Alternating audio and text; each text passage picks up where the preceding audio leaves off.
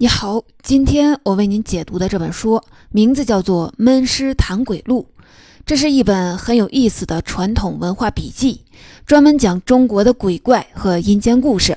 人对鬼神的想象来自于解释世界的冲动，听一个民族的鬼故事，就好像听一个人讲述他的梦境。只要留意观察，就能发现他隐藏在日常表象下的心理秘密。当然了，我们爱听鬼故事。主要还是因为它吸引人，好奇心和恐惧感是最强烈、最原始的情绪。在鬼故事面前，我们重新变得像孩子一样天真。不知道你发现没有，中国的鬼故事听得越多，就会越迷茫。这些故事对鬼和阴间的描述说法不一，彼此矛盾，接不到一块儿去。这本《闷尸谈鬼录》把这些矛盾和联系说得很清楚。他搜集了从先秦至清代的各类古籍，用很多有趣的主题讲述了鬼怪传说和阴间世界的发展渊源。书名里的“闷尸”意思是一边抓狮子一边说闲话，是一个谦虚幽默的典故。本书的作者栾宝群是当代知名的文化学者，也是一位资深的古代文学编辑，点教整理过很多历史典籍。他的研究方向挺冷门的。专搞中国幽冥文化的课题。幽冥这个词的意思是一片昏暗，既看不见也听不见，后来就成了地府和阴间世界的代称。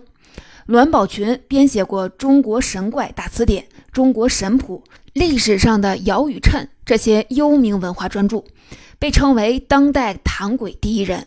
他的文字潇洒，见解通透，把很强的考据功力融汇在轻松的讲述之下。《闷尸谈鬼录》既是在谈中国的鬼，也是谈中国的民族文化和现实生活。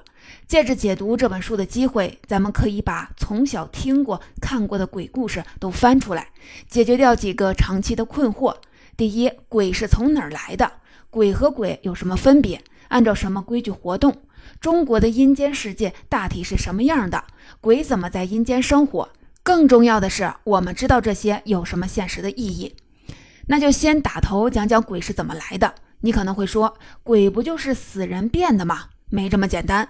鬼的来历决定了很多现象，比如说，为什么有的人死后会闹鬼和诈尸，有的人就不会？昏迷不醒的人会不会变成鬼呢？这就要说到中国文化里的魂魄观念了。说实话，中国人是不太关心灵魂问题的。所说的魂，几乎就是指死后的鬼魂。大多数民族都相信，人的肉体内居住着灵魂，肉体死亡以后，它会继续的活动。这种想象来自于梦境或者酒精之类的迷幻经验。不过，中国的魂魄观念要比一般民族的灵魂说复杂。你一定听说李商隐一句咏贾谊的绝句，后两句是“可怜夜半虚前席，不问苍生问鬼神”，惋惜。汉宣帝不向贾谊请教治国安邦的正经事儿，空谈了一宿的鬼神的问题。其实从先秦到汉代，有关鬼的问题还真就是事关重大，会被写进正史里的正经事儿。春秋时期，郑国的贵族子产是孔子最推崇的政治家，儒家经典专门记载过他谈论鬼魂的一番话。当年郑国的都城在大白天闹鬼，一个死去了七八年的贵族在街市上显形，向仇人复仇。子产在国事访问里专门解答了这个问题。他说：“人死后游魂不会马上消散，如果生前已经气息衰弱，魂灵也会很快的耗尽；但如果是突然或者是意外死亡，魂灵就比较强盛，匹夫匹妇横死，就会变成害人的厉鬼。”何况是含恨而死的大贵族呢？这番话影响了中国知识分子几千年。其实，儒家对魂魄和鬼神的态度很暧昧。一方面，儒家一直在和从商代流传下来的崇拜鬼的观念斗争，认为社会沉迷于这类的话题就无法推行理性的等级社会制度，必须要把它清除出政治领域。另一方面，否定鬼神存在，又没法确定君权神授和崇拜祖先的孝道。假如承认人死了就什么都没有了，那为什么还要守孝，还要搞祭祀，还要继续遵守祖宗定的规矩呢？所以，从这类话题，儒家一直采取实用主义态度，不做明确的判断。对魂魄的具体解释就大部分由道家和民间来完成了，再由儒家进行选择性的修正和推广。这套观念基本上是这样的：人是由天地自然之气所产生的，天气生出了魂，魂属于阳，就是人的精神和思想；地气生出了魄，魄属于阴，负责维系躯体的反应。道家认为，魂是善的，有思想能力；魄是恶的，没有思想能力。鬼是由魂形成的，而诈尸或者是僵尸是只有魄没有魂的身体，不能进行思想和感情交流。所以尸变和闹鬼完全是两码事儿。我们常听的三魂七魄是南北朝时候道士的修炼理论，这种修炼法叫炼三魂，让魂离体升天，留下魄来看守躯体。这也解释长期昏迷现象了。昏迷就是魂离开身体，而只有魄留守。三魂七魄的说法很快就被民间传说加以具象化了。在一些鬼故事里，人有三个和自己长得一模一样的魂，魂的思想、感情、记忆也都和本人一样，能代表本人去阴间受审。阴间拘走了三魂中的两个，剩下的那个变成了在人间出没作祟的鬼。唐代一则志怪故事说。长安城里有个善于占卜算卦的术士，叫柳少游。一天来了一个客人，请他推算自己还有多少阳寿。柳少游布卦后说：“这一卦太不吉利了，您今晚就会离世。”客人悲叹着走了。仆人在客人走后说：“刚才他在献茶时看到诡异的一幕，屋子里竟然有两个柳少游在说话。”柳少游这才知道，原来那个客人就是自己的一个魂。果然，他在当夜就死掉了。这就是一个标准的采用三魂说法来编的鬼故事。民间有一种说法叫吓掉魂儿了，说的也是这类现象。好几部明代的笔记都记载了明太祖朱元璋的一些事迹。有一天，他被一个突然出现在面前的扫地的太监给吓了一跳，生气的命人把太监拉到金陵闹市里斩首。围观的人群亲眼见到，在法场上从那个。跪着的太监身体里站起来另一个太监的影子飘走了，这就是被吓掉了的魂。正在这时，圣旨又到了，赦免了这个太监。朱元璋也挺幽默的，你不是吓我一跳吗？那我也吓你一跳。但这一下，太监从此就少了一魂。按照过去的说法，精神疾病或者是痴呆，就是因为掉了魂儿，所以才有收魂之类的民间巫术。还有一个版本说，这个太监的魂并没有走远。而是混进了人群，也跟着津津有味地看死刑，这就有点批判味道了。看客式的麻木，居然到了可以围观砍自己脑袋的程度。到了清代，鬼故事又发展出一套理论，说这三个魂在死后的功能也不一样，一个负责在阴间受罪，一个会被派往阳世转世投胎，还有一个守在死者的坟墓里接受后人的祭祀。这个说法看起来既生硬又无聊，但是带有深意。它能解答民间对儒家礼法的一个困惑：如果祖先已经转世投胎去了，我为什么还要再上坟祭祀呢？在儒家看来，维持祭祀礼仪可是一件有政治意义的大事儿。儒家有个逻辑：凡是遵守礼法的孝子，就不会犯上作乱，破坏社会安定。所以，这类说法不仅受认可，还有发展。鬼魂不仅会常驻祖坟，还要附在祠堂或者家里的牌位上，这就等于在每个家族里安了一个摄像头，时刻的监督着孝子贤孙们是否遵纪守法。说完魂，再简单的说说魄。我们刚才说了，中国人崇拜祖先的灵魂，但是并不欢迎魄，认为魄是在人死后专门捣乱的。所以在丧礼中最理想的状态是让魄安全的从尸体上散去，以免出现尸变。中国丧葬传统是逢七为忌日，一直到七七结束，就是因为在鬼神理论里，人生下来魄是在七七四十九天里逐渐健全的，此时七个魄也是每逢七天散掉一个，一直到四十九天散尽，只剩下一具尸体。所以古代停灵要停满四十九天才出殡。说清了鬼是怎么来的，咱们再来说说鬼的几个主要的类别和行为规则。当然，鬼故事是古人编出来的，光说鬼只是猎奇。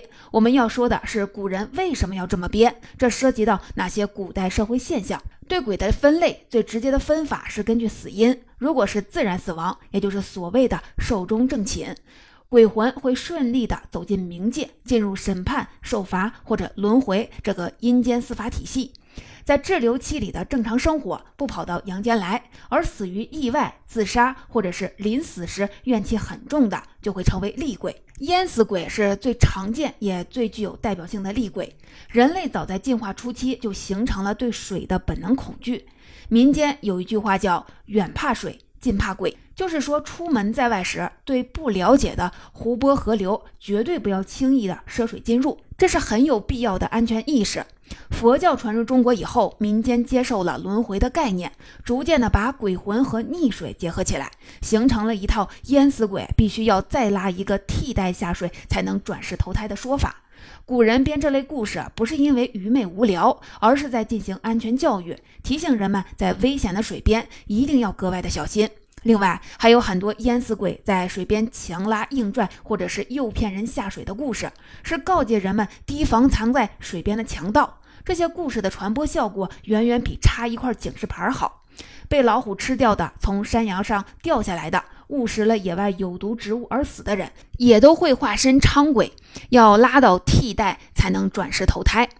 这也都是为了警告人们远离日常的危险。现在只要遵守动物园的管理规则，就不会遇到老虎伏击。但是古代。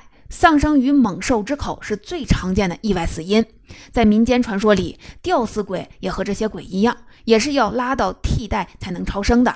这类故事的意义主要是劝阻自杀。宋元以后的理学把上吊自杀描述成一种实现节烈忠义的简易手段。理学家们倒是不直接杀人，可是像找替死鬼一样，爱变着法儿的去劝别人自杀。在他们的描述里，改朝换代时想做忠臣，受辱以后想当烈女，用不着起诉告发，奋起抵抗，只要找根绳子上吊就行了。朝廷和家乡父老会立牌坊表彰，还要把他们写到地方志里。这类畸形景象成了明清流行的保留节目。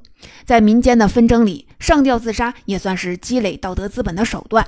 在家庭纠纷或者是民事纠纷里，只要拼出一死，就会让自己成为绝对的受害者，把对方定死在不利的局面上。地方官几乎都会做出有利于死者的判决。这类轻视自己生命的态度和越过事实和稀泥的逻辑，在今天也屡见不鲜。这时候，吊死鬼不得超生的鬼故事就显得用心良苦了。清代文学家袁枚在《子不语》里专门写了个鬼故事，说一代才女柳如是为保护夫家产业上吊自缢而亡，竟然然也成为了专门引诱他人的厉鬼，害死了好几条人命。这个故事表面上很冒犯人，实际的目的却是善意的。按道学家的理论，柳如是这样的才女杰妇上吊后，在人间会受表彰，上天也要格外的开恩，优先安排她投胎转世，或者直接封神。但袁枚故意打破了这个特权，警告说上吊会变厉鬼，是连柳如是也不能例外的，千万别为贪图五星道德好评枉送了性命。除了警示和劝诫，鬼故事还有很强的说教性。最常见的情节就是报恩报仇。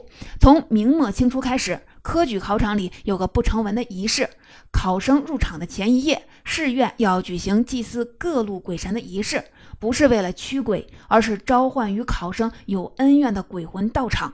军卒们会摇着旗子为这些鬼魂引路，高喊“有冤的报冤，有仇的报仇”。科举考试为书生提供了进入官僚系统的机会，而按照民间信仰，一旦是做了官，鬼怪就难以侵犯了。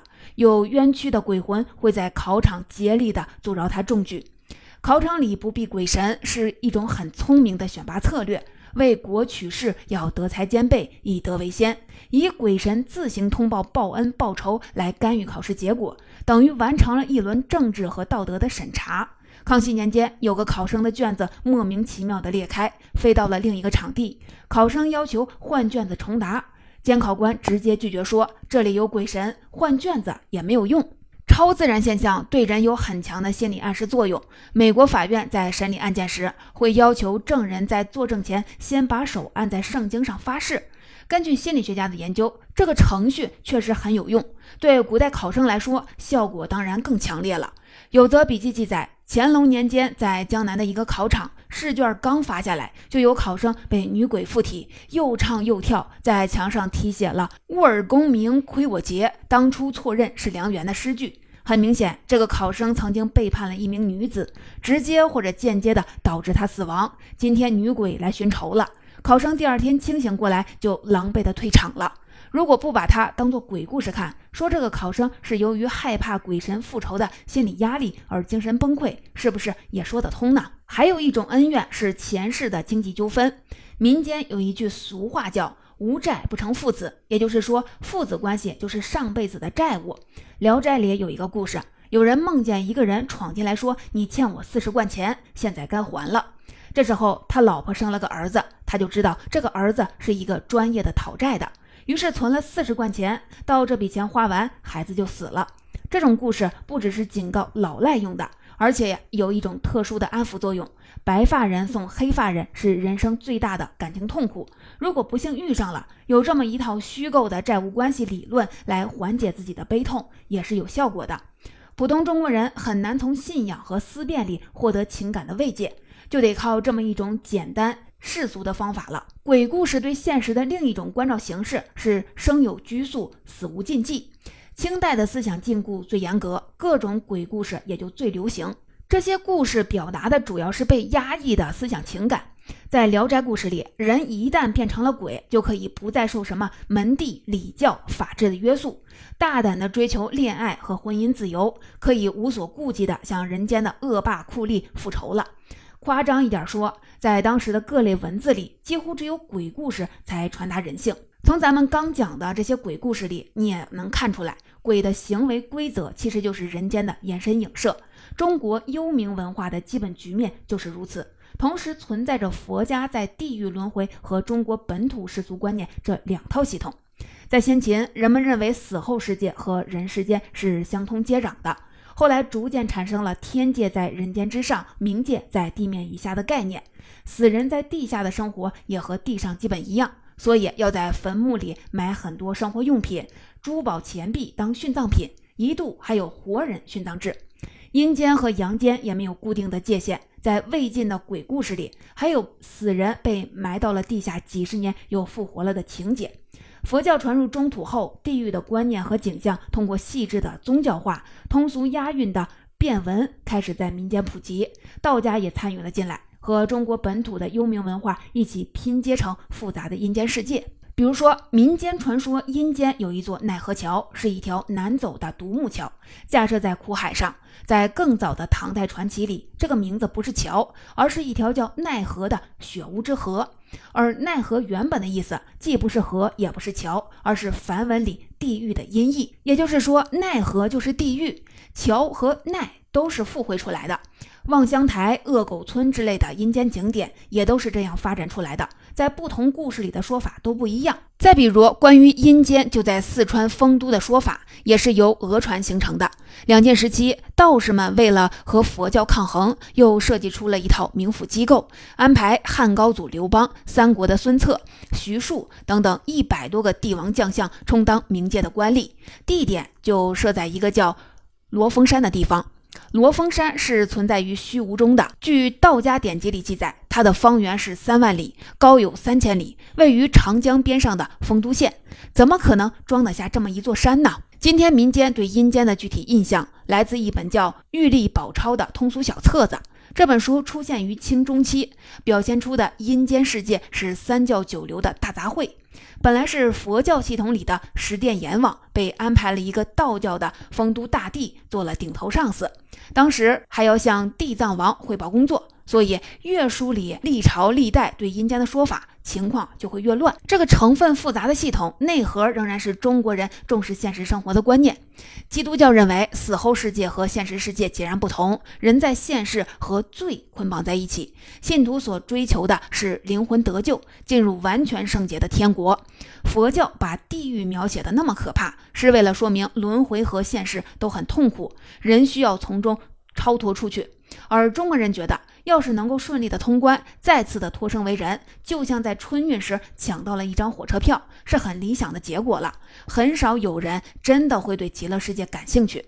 中国人对死后生活的想象一直是非常世俗化的，在鬼故事里，鬼魂在阴间过着和阳世差不多的生活，阴间同样是流通货币，这些货币来自后代烧的纸钱，纸钱可以在阴间消费，也可以买通冥府里的鬼差和官员，用于行贿和打通关节。